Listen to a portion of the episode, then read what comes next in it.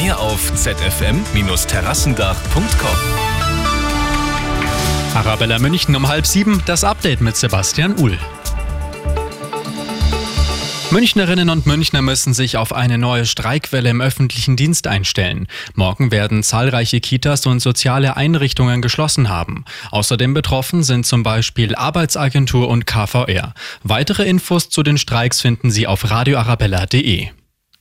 Gute Nachrichten kommen von der Wirtschaft. Die deutsche Industrie ist überraschend mit einem Auftragsplus ins neue Jahr gestartet. Im Januar sind die Zahlen im Vergleich zum Dezember um ein Prozent gestiegen, laut Statistischem Bundesamt. Der Lehrermangel in Bayern wird immer drastischer. Laut Verbandspräsidentin Fleischmann können 10 Prozent aller Stellen im Freistaat nicht besetzt werden. Das Personal sei am Limit. Ministerpräsident Söder hat angekündigt, Lehrkräfte aus anderen Bundesländern holen zu wollen.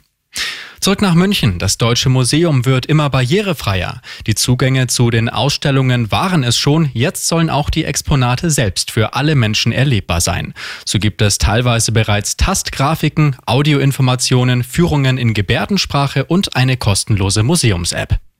Und schauen wir noch zum Sport. Heute Abend starten die Rückspiele im Champions League Achtelfinale.